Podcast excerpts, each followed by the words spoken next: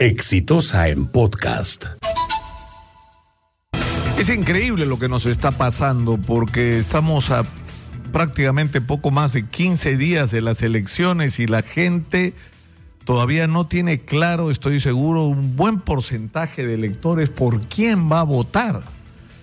Y, esto es, es una, eh, digamos, grave constatación de la profunda crisis que hay en la representación política en el Perú.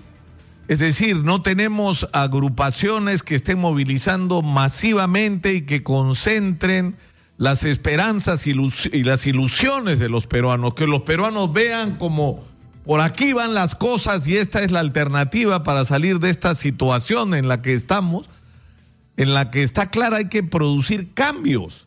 Y, el, y el problema tiene que ver con, que la crisis de las instituciones políticas no solamente ha estado signada por la corrupción, que ha atravesado de manera eh, transversal a todas las organizaciones políticas. Nadie que haya sido parte de la vida política nacional está excluido de la corrupción.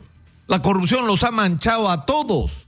Prácticamente todos recibieron financiamiento ilegales en sus campañas, que por supuesto no declararon. Parte de ese dinero, además, ni siquiera está claro que entró a los partidos y que sirvió solo para enriquecer a sus dirigentes en ese momento candidatos, y que todos ellos recurrieron a métodos vetados para poder ingresar ese dinero a sus campañas electorales, la parte que ingresó, no la parte que se quedaron. Entonces, eso es un lado del problema. Pero el otro es que la crisis de representación política tiene que ver también con los resultados de la gestión de gobierno que ha tenido la gente que desde el gobierno, desde el Congreso, ha tenido algún nivel de decisión o alguna capacidad de decisión.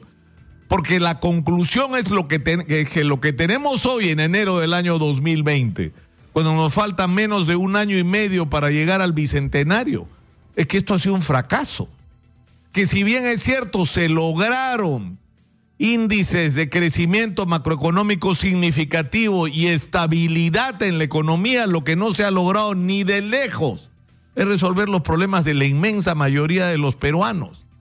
Y que ese crecimiento económico ha favorecido sobre todo a un grupo muy reducido de peruanos y sobre todo a un grupo muy reducido de inversionistas internacionales que han tenido en el Perú las posibilidades de hacer lo que en sus países no se atreverían a hacer porque la ley ni los ciudadanos se los permitirían. Y el resultado es que tenemos al final del camino, y lo hemos repetido hasta el cansancio, una pésima educación pública, una pésima eh, salud pública, una infraestructura que da vergüenza. Es decir, ya cansa repetir lo que todos sabemos, no se los tengo que decir, ustedes lo saben porque lo viven cada día desde que se levantan en la mañana. Entonces, no hay quien despierte en este momento las esperanzas de cómo esto puede cambiar. Porque que hay que cambiar, hay que cambiar. Y la discusión ya no es si hay que cambiar o no, sino de qué tamaño, y en eso también hemos insistido, de qué tamaño tiene que ser el cambio que hay que producir en el Perú. Entonces no basta con una discusión que sea, escojamos a los políticos que por lo menos sean decentes, eso no debería ser ni discusión. Es decir, eso debería ser un supuesto que, ni siquiera debería ser considerado, pero lamentablemente estamos en ese nivel tan primario, de que lo primero que tenemos que hacer para elegir este 26 es cuidarnos de que quien pongamos en el Congreso sea decente. Pero no basta con que sea decente.